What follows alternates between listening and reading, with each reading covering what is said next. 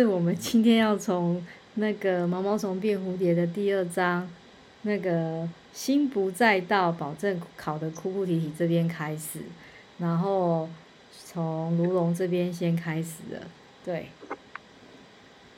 嗯，是这段是呃上清他讲到上清呃上广下清老和尚的土鸡考，演技派跟教学天才是个教学天才。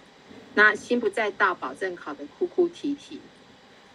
就是法师的那个两个剃度恩师都是跟随上广下清老和尚，那他们修是修行了将近二十年的比丘尼，常常会提出那个广清老和尚的种种开示跟考题。嗯，说到老和尚不但自己修正的功夫很高深，而且用用现在的形容词来讲，是一个教学的天才。就是他出的考题都。都不必思议，都是在学生没有准备的时候就出的那个临时考题啊。就是如果说不是时常把心放在佛道的人，就一定会考考得哭哭啼啼的。那如果说他先告诉你要考试，当然会提高警觉。问题是，他不会事先通知你，都是用境界来考。然后呃，高法师他常听恩师说他们自己修行的经过，时常都很感动。比起比起他们的境界跟考题，呃，他说到他的考题实在是太简单了，实际生活中是不会发现这是在考？诶，哦，就大概到这一段，他就是讲到说，呃，广清老和尚他就是算是个教学，他他提到说他是个教学天才，因为他就是不会在。不会给你有心理准备，然后是可能有遇到什么境界，就会临时出个考题，有点像是抽考。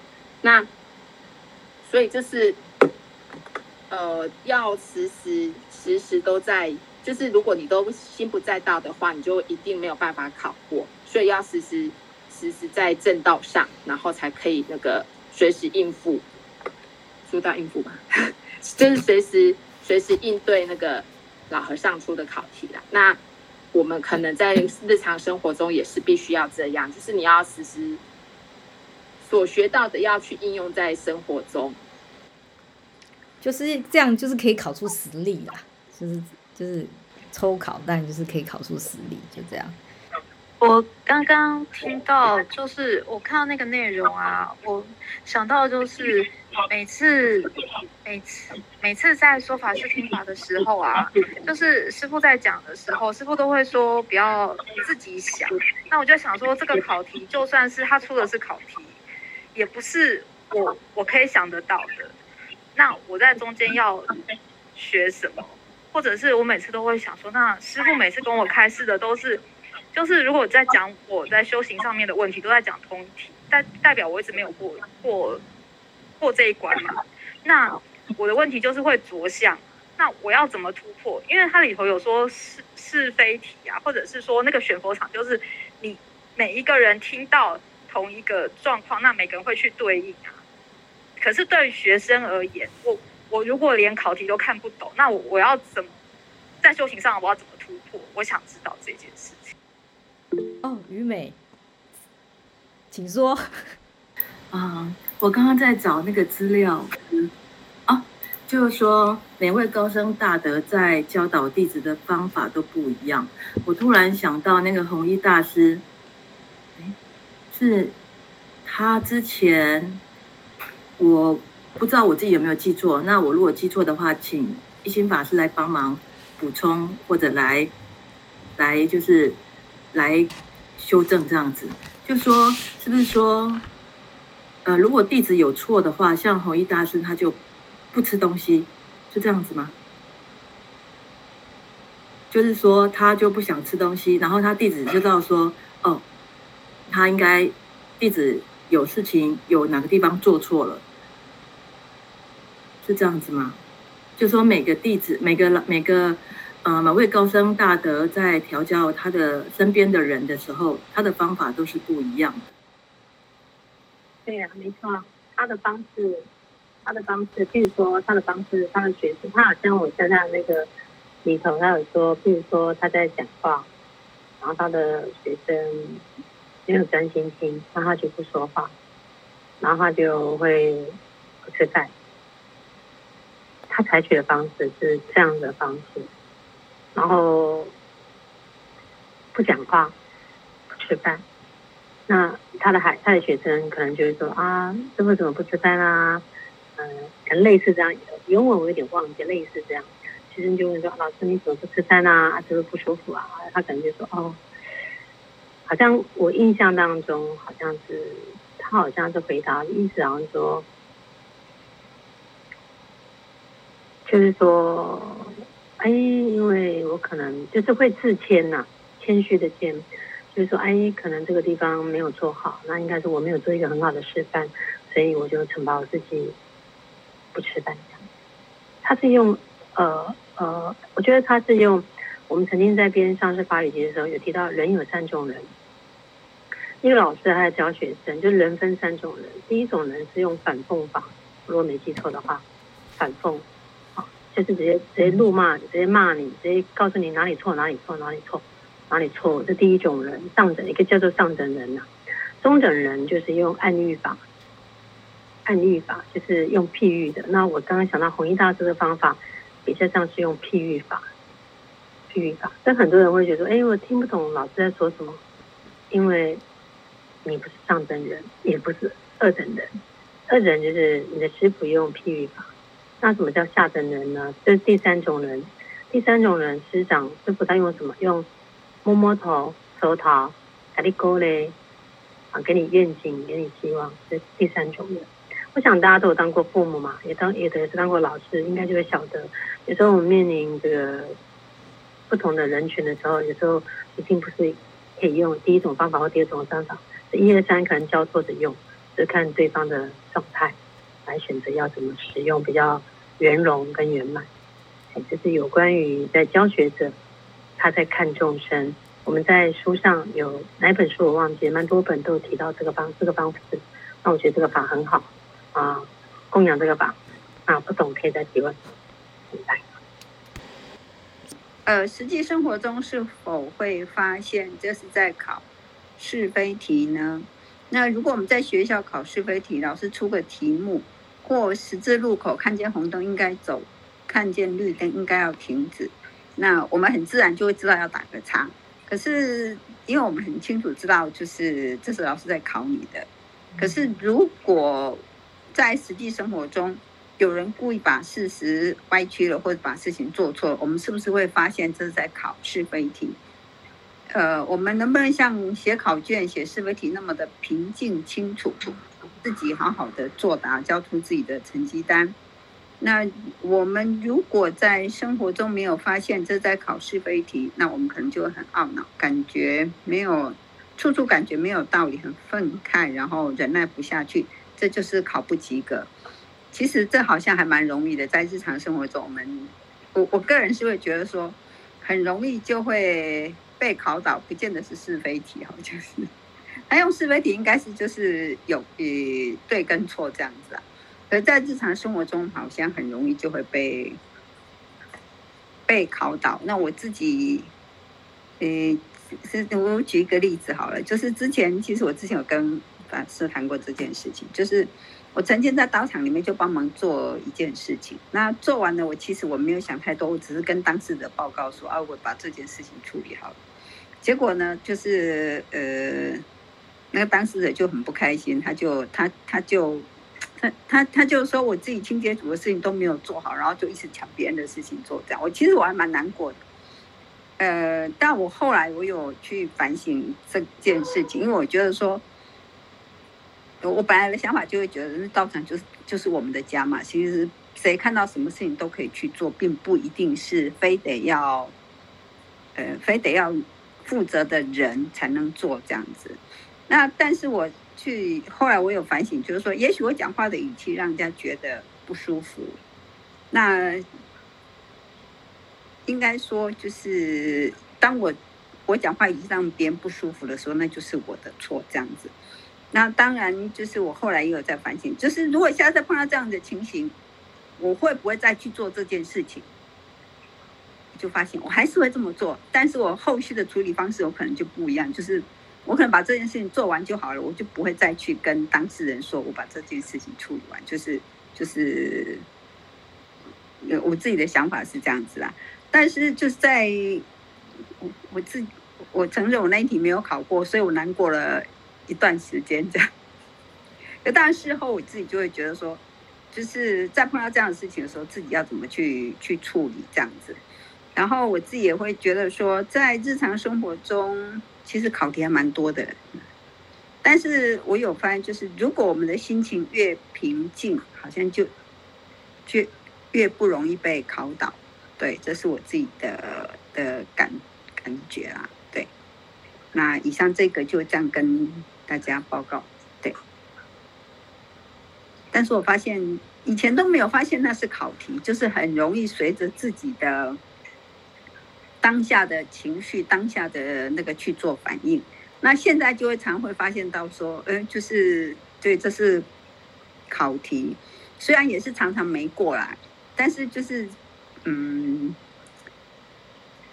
比较就是就是就是那个情绪的部分，就是以前可能这一件事情会影响自己，就是情绪起伏会很大。或者情绪起伏会比较久，那我觉得现在就是自己会觉得比较快去察觉到说啊，原来这样是不对的，原来自己被考倒了，那自己就会开始去反省说哈，下次碰到这种情形的时候，我应该要怎么去做，怎么去处理才不会被考倒这样子。对，我觉得像那个金美师姐，她可以发现是考题，也是蛮不容易的。就是生活上有很多事情，我们其实也不知道是考题。像如龙，他可能就不会觉得，他可能就觉得有有那么多考题吗？可能就是有你有学修，可能就会比较哎知道一些比较细微去感知到一些事情。对，可能这也是这也是一个好现象嘛。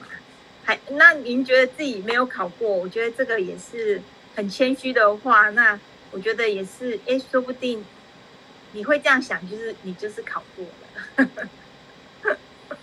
嗯，好了，没没事没事，我只是觉得有这么可能，我们有时候就是像我们比较容易，因为别人会去情绪比较会觉得会有点难过，或者是有一点有一点说怎么会这样的话，可能就是会觉得这是一个考题。大家对于考试这个名词，它在里面用的这个。考题可能会觉得说跟我们现实连接不起来，是不是会有这样的感觉？请问，非在道场的人可能会有这种感觉？我猜啦，应该是吧。嗯，那比方说刚刚这个案例青池提的嘛，啊，那其实因为有学法，然后他他现今媒介青池嘛，所以他可能就会用这个来诠释。那如果说没有亲近道场的人，嗯。可能就会觉得，嗯，这这就是也不一定要什么考题不考题，可能没有感觉，不太多龙感觉没有感觉，所以我想要解释什么叫考题这两个字，我现在对它下一个定义。好，考题这两个字，我觉得我们就想象说，我们先不要撇开你是到场还不是在到场。好，举例，你的小孩子该去上课，赖床不想去上课，请问这是不是一个 trouble 的事情？嗯，它是不是一个问题？对，是。这问题本来不应该有这个问题，本来他应该要去上课的，他不可以乱。但他出了一张考题给你，这时候看你怎么样的智慧，用哄的、用骗的、用打的、用骂的，还是用把它架上去，随便。那你懂我为你呃我我是，那你懂为什么？比方说刚刚青池用考题，广清老和尚也用考题啊，这是广清老和尚的学生啊。道正法师的老师也说考题，所以这个考题代表这个意思，让大家可以明白为什么你想说，那哪有什么考试不考试？我没有觉得我被考试啊，这样懂意思吗？懂。OK。嗯，为什么我为什么我选这个教材？因为我觉得这教材可深可浅，可深入，那么也可以轻描淡写，也可以蜻蜓点水，也可以轻轻松松，也可以脑筋都不要思考，让它过关都可以，反正就是。看要带到哪一个高度，就像我们讲那个能量比的问题一样，其实大家只把它当成轻松小品过，这也是一个方法。你把它当成一个呃正能量的书籍，乃至于充满爱的书籍也可以，或者你把它认为它是一个开悟的书籍，那也是可以，完全取决于每个人能量对事情的看法。有关于考试这这考题或考试这两个字的定位，我再把它浓缩用一两句话来代表。考题或考试，就是当你生活当中出现一个不按牌理出牌的境一个场景或一个境界，然后你突然觉得说，哎，怎么觉得有点烦恼，或者有点麻烦，或者说突然跟你的方式，如果如果你能考一百分，就不叫考题了吗？那就不是考试，就是根本没有考试不考试的问题，因为随时问你都会回答，那就不是考试。所以考试就测试你的程度嘛。对不对？老师，老师也不喜欢考试嘛，学生也不喜欢考试嘛。那为什么有一个考试机制？考试的机制就是为了测试你学习到哪里才叫考试嘛。不然，对对不对？如果学生都懂，你干嘛要考试？浪费时间嘛。就是不知道他的程度在哪里，或者你想踹他的程度在哪里，你才需要出考试嘛。应该是这样子吧？逻辑啦，我讲正常的逻辑，是不是？可以可以理解吗？可以可以，对，你可以。慧莹可以理解吗？慧莹到现在还没有认同。对啊，因为我就是法师怎么知道我就是有这个困扰？就是小孩小孩都叫不起床。对啊，所以我用你的按，那你那那你现在觉得小孩要不要叫起床？是不是是不是你的 trouble？小孩叫起床就，对啊，就是很就是有时就是也会就是也会每天几乎就会因为这件事情。那你回到家，对，所以小孩就是当下的时候会觉得啊，又叫不起来了。然后又要又要一番挣扎，是的，那其实也接受了啦，就是，是那很好，那恭喜你，一本来从三十分变到五十分、六十分。对啊，但是对哦，是我没有意识到这，对啊，这这也算是一个考题。所以我说考题只是一个代名词而已。我刚好先对考题这两个下一个名词名词的定义嘛，有没有？刚刚我们说嘛，所以要不要认为它是考题？你也可以认为说，怎么那么麻烦，小孩子给我出包。随便你，或者怎么麻烦，现在给我来乱，随便你，那反正就是代名词吧。其实我们学佛就是要离开这些名词，找到自己这一颗心，这才是我们学佛的用意。所有的名词都是代名词。今天我叫它做杯子，它就叫做杯子。看到的看到影像吗？哈，还是有点模糊。它叫滑手，我也可以叫做它叫做叉叉叉，它叫圈圈圈，对不对？对吧？这个杯子我可以叫圈圈圈啊，也叫叉叉叉。所以名词只是一个方便让我们认识这个东西而已。那学佛《金刚经》，你们昨天上礼拜我在开车的时候，我听到你们在朗读《金刚经》，不是吗？有啊，我听到那个有有有，慧颖跟那个念涵都在朗读朗读《金刚》，然后念的非常的 enjoy 在里头。我听在开车，我听到人家在诵《金刚经》，其实我觉得很我觉得很法喜。然后《金刚经》里头不是有一句话吗？法上应舍，何况非法？嗯嗯，对不对？《金刚经》里头也有讲：若见诸相非相，即见如来。嗯，若见诸相，诸相这个叫相嘛，它叫杯子。假设它叫杯子。若见诸相非相，即见如来。如来什么意思？简单来讲，如来就是见到你的性，找到自己。见到性你听不懂，这是名词。再翻成白话文，走到你这一颗心，就这样啊。所以我刚刚说那只是名词而已。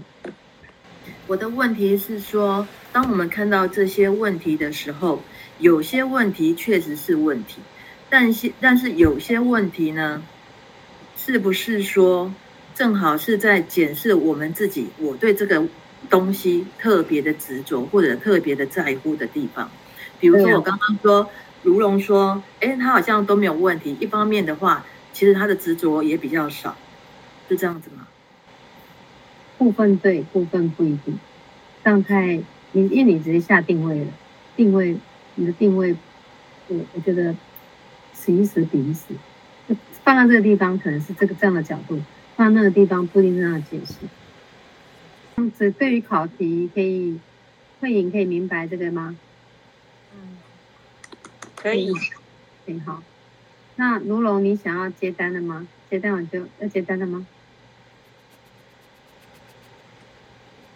接单？什么？接单就是接单就是那个马小编发考卷给你啊。哦。那我会可以啊，可以啊，可以哈，对啊，可以可以。那你懂什么叫考卷了吗？就像这样子是个考卷，嗯，是这样，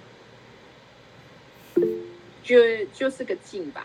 对，哎对，没错了，就是这样，就这个意思。所以它只是单名词而已，嗯，这只是一个名词而已，这样子。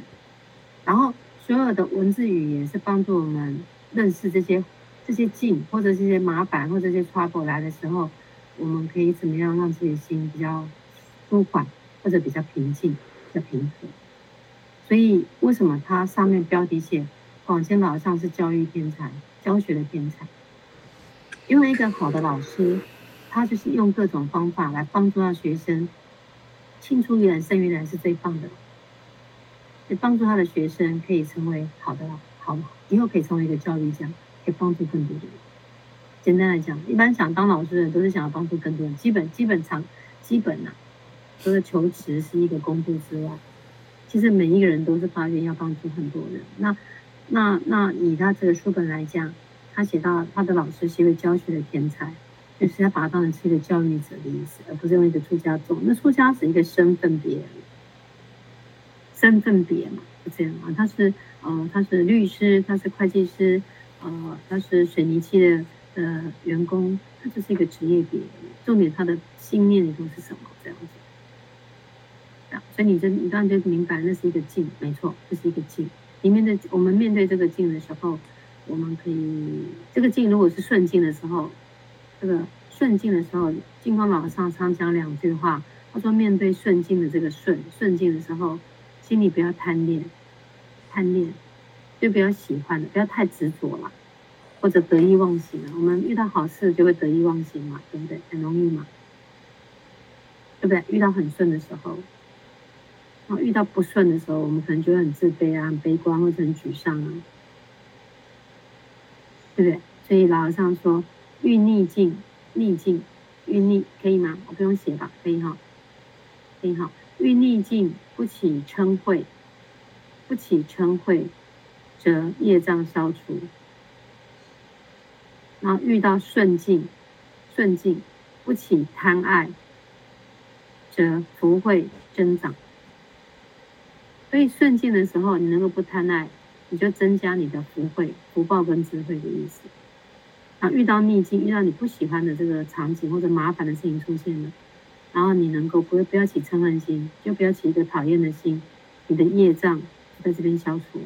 那反正白话文的意思，这两句话，等一下可以贴上去给给大家，这样可以明白吗？嗯，八只落鱼的卢龙，嗯，嗯。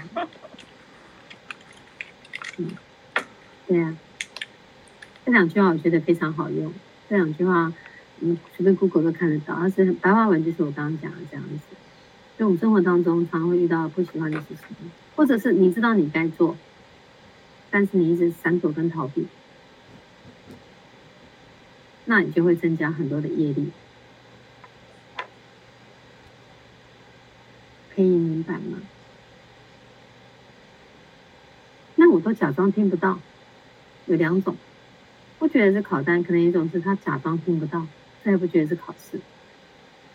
那有一种他认为，反正考就考啊，考六十也是交成绩单啊，考十分也是一样啊。我不交考卷，你考你的，我也是这样子。很多学生他对于考卷这两个字的心态是不一样的，对不对？觉得你老师你考你的啊，我我就随便写写，我也是交啊，反正你有没有说要考几分？或者是有学生根本就考上考卷上乱写，所以，所以重点是我们面临面临这些境的时候，我们的心态是处在哪一个位置上？这样子，不晓得大家对于这个议题有没有比较开启另外一个想法？啊，法师，嗯，因为哈，我刚刚就在听这些这些。嗯，刚刚法师讲的那部分，然后呢，我刚刚讲说这些题目，我们所谓的考单也是检核我们自己修行的那个在意的那个点、执着的那个点。啊。但是另外一方面呢，我又觉得说，像广钦老和尚所提的这些、所起的这些考单，或者说我们人生上面的这些考单，是不是也可以把它当做一个预防针或者一个大补铁？就是说，当遇到这些问题，我们平常就一直在考考考啊，因为有些问题我们一生是躲不过的，比如生老病死啊，或或者这些有的没有的，人生不如意十之八九嘛。就是说，平常就在考，那考到后面之后遇到一些不如意的时候，其实我们之前这些考单就已经帮我们增加了很多的免疫力了。所以他所谓的考单应该也不是考单，就是一个大补帖，一个预防针，可以这样看吗？是不是我们上礼拜等你在谈论的时候，我们提到养分两个字？就这些剂或者打预防，要用预防针或者这些剂，是增加我们的养分，就是给我们的养分，有没有道理？营养的东西嘛，就是变成你的营养营养。你遇到这些境以后，就知道怎么面对这些境啊，所以要立誓练习啊，才有办法，是不是这样讲？听得懂？连结不起来吗？忘记了吗？上次讲一个议题说，我们现在所遭到的逆境跟苦痛。能够过的话，以后就是你养分。上一次才讨论的，我记得上个礼拜一个礼拜前，呃，应该上上礼拜，就是我开高速公路的上一次，有提到这个话题，就是养分两个字，有记得吗？嗯，嗯，就就就就是这个意思。所以我们遇到这些境，它就是给我们给我们增加养分。举例呀、啊，好，我用慧颖为例子，好不好？慧颖，你的儿子一直给你出包，都不起床，都不起床，你很生气，对不对？如果你在想一个妙招，如果你能够准时六点半起床，你就得到一个钢铁人的玩具。那假设前提要他喜欢钢铁人，他都不喜欢钢铁人的礼物，产生不了他的兴趣，可能没有用。然后呢，后来你发现他拿到了钢铁人之后。一个礼拜之后，他继续赖床了。那你又开始，你又开始想说，那到底他的需求是什么？啊，也许他要你带他出去玩，或陪他吃一一陪他一个陪他陪他做功课。那也许他撑了一段时间，又换了。所以因为这个境界，因为这个考试，你因此增加了跟你孩子相处的时间，因此也了解他的需求，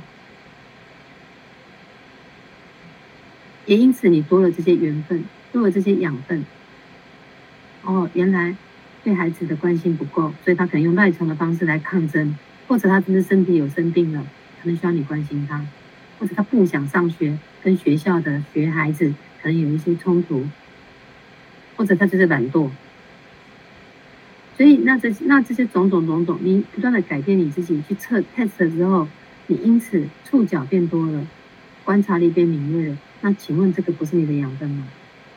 一个境，一个考试，一个逆境。我们生活当中有太多太多这些东西，太多了不胜枚举，所以不是在道场。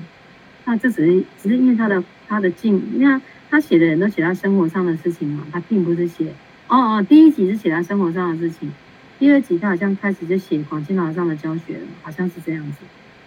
我如果没记错的话，所以都一样。所以其实，所以我就是要跟，因为一开始我们讨论的考试。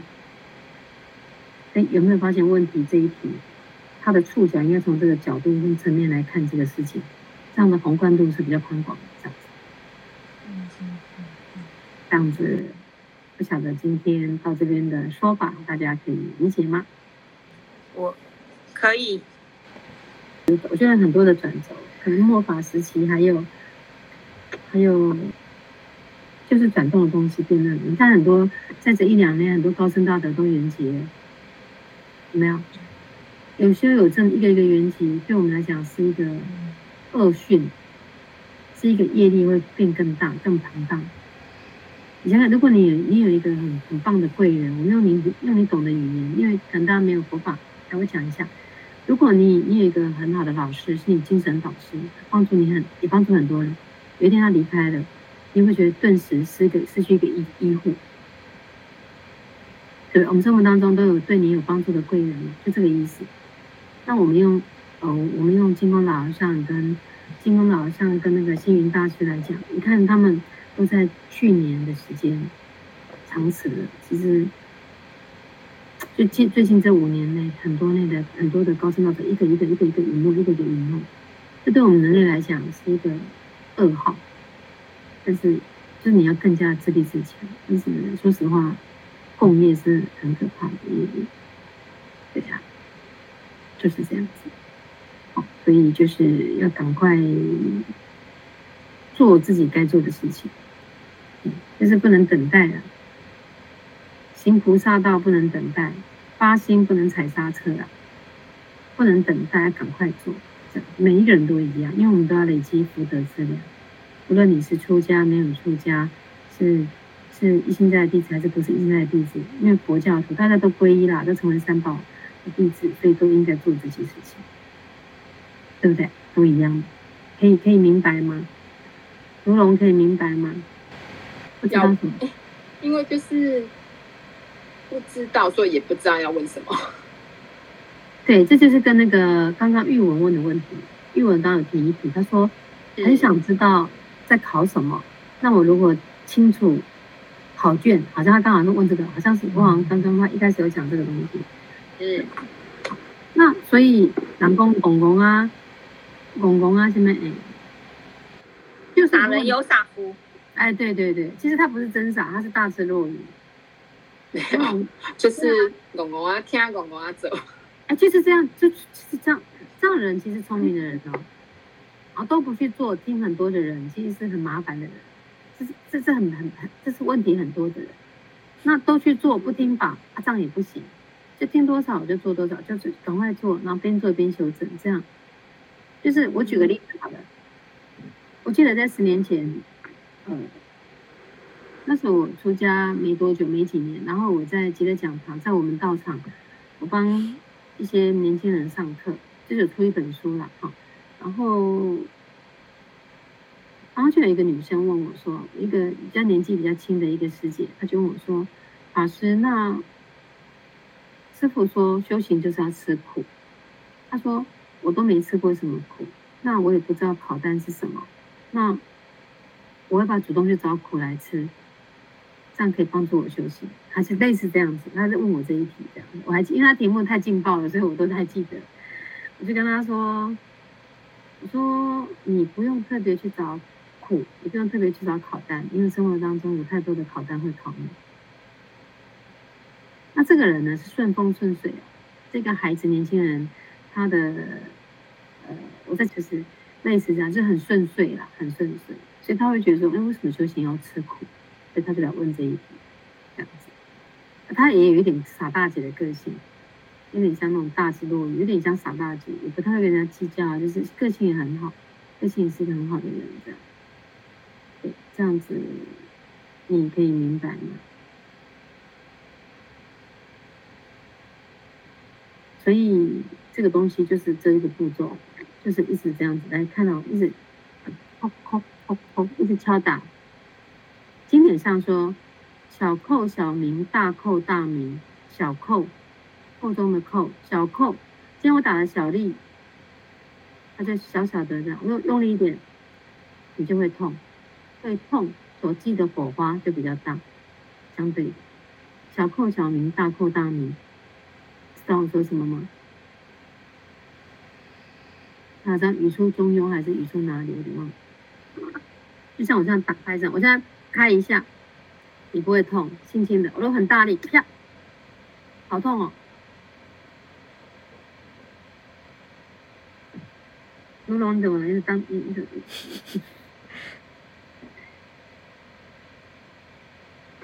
而且我今天网络很淡。哦，那我刚刚讲的声音听不清楚吗？哪里不哪里没有听到？嗯，请说。诶，断断断续续，不过我大概知道，就是你说小扣小名，大扣大名，对，可能有些事情要通过汲取教教训，就会更明了，但是。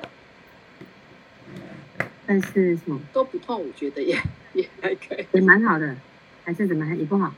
对，蛮好还是不好？也也蛮好的，对吧？我就知道你要接这一题，我就知道你要接这一题。那到底要痛还是不痛呢？总有一天会痛，还是可以知道啊，还是可以知道啊。对，那痛是个形容词，知道就好。对，痛是个形容词，知道就好。对，你你今天走在路上走路哦，莫名其妙就有个人撞你了，哎，你怎么要撞我？我就是要撞你。啊，我不小心的，或者我是故意的。嗯，懂吗？该发生就会发生。哦。啊，那我再把你的那个脑波里的东西稍微拍拍拍一下，该发生就会发生，按照你的思绪嘛，最好不要扣嘛，可以不扣就不要扣了，干嘛去扣？干嘛那么麻烦？对不对？那今天有一个人就去撞你那个钟了，哼，干嘛要撞我？因为他就不小心撞到了，或者他故意不晓得，也不晓得，有没有道理？好，那到底要大发？该发生就是会发生。对，该发生就会发生，有没有道理？嗯，你要，嗯嗯。所以该发生就会发生，对不对？对，对嘛？哈，对，会。好，那我再反问你一题啊。好，那我再问一题。其实我今天我跟卢龙对话，不是只有跟卢龙，大家应该清楚吧？就是余会等众同样一题啊，我只是没有喊名字而已。我再问第二题，那到底要，到底是要大放异彩，还是要当一个平凡人呢？嗯嗯，请作答。我吗？我觉得我平凡就好。嗯，但是现场人都会选平凡人，现场每个人都会当平凡人，因为当不平凡的人太太痛苦了，太累了。对，没有啊，那个念涵搞不好选我要当不平凡的人，我要拯救全全球人类，让让民生生，我不想他他做的工作是可以救很多人的事，但是如来的我要我我都不选，都不选，对。都不选，可是有一天有人会强迫你选哦。我告诉你哦，某年某月某一天，那个人可能是你自己哦，这是真的。那我那时候就知道选什么了。对对，没错，时间到你就会知道选什么，没有错啊，没有错，就是这很自然，它是很自然的东西，不用刻意。就是刚刚像像卢龙的心态是，那我也不想要大放异彩，就普普通通就好，所以我就说。你走在路上，人家来撞你啊！你今天不去扣了别人，你不想扣扣出一大的火花，或者人家就来扣你啊！你你你你不能说 no，你也没有自，它是很自然的东西，让你明白这个意思吗？大概明白，那你要说说看你明白，就会知道你的那个思绪有没有创伤。嗯，是我选择平凡，但是事情来的还是会把我推推向前的。对。对，每个人都想当平凡，你知道？我等一下要上传那个平凡才是宝那个，我觉得那是我师傅做的语气。哎，我觉得这个可以贴在那个剪辑里头哦，我觉得这个蛮好。那个，那就是其实大家都想当平凡的人，可是就在这在我们，可是真正的平凡是，真正的平凡是大智若愚。隐于世嘛，就是他只就是让人家看不出来，他才是真正的不平凡。其实他是他他扮演的非常平凡的角色。也不晓得为什么吗？老师，嗯、我觉得我好像有一点点懂了，就是说，好像这个只要是你你的考题，你可以忽略它不做，但是总有一天你还是一定要做，就是。你遇到的东西，就是你这一生，即使你一直不去、不去、不积极的去回答，或不积极的去这些考试，但总有一次，你一定该你的，你就是逃不掉。所以就是不如在这一生，你就好好的去，赶快去考，赶快去考，然后都考。如果你都考得过，你就是有，你就可以减少那种路程了，往西方的路程就会越来越近了。我我不是这样理解啦，嗯、就是说也有有遇到这些考进，像精美世界也好，他觉得自己想的也好，但是你真实遇到的也好，然后反正就是该来的他总是会来，你也不用去求，也不用去躲避，也不用去不不察觉，反正就是认真的去。把每一场考试就认真的去想，认呃认真的去呃过场吧，认真的去一些去接受还是怎么样，就是还是要认真、啊。我现在就觉得，虽然因果一切都是因果业力，但是就是每当下每一个时刻就过得很真实啊！哎，真的有察觉，就认真的去去想要怎么去怎么去过这个东西，或怎么去通过这场考试，这样子。嗯，所以答案就是平常心，是这个意思吗？对，我觉得要要平常心，不用。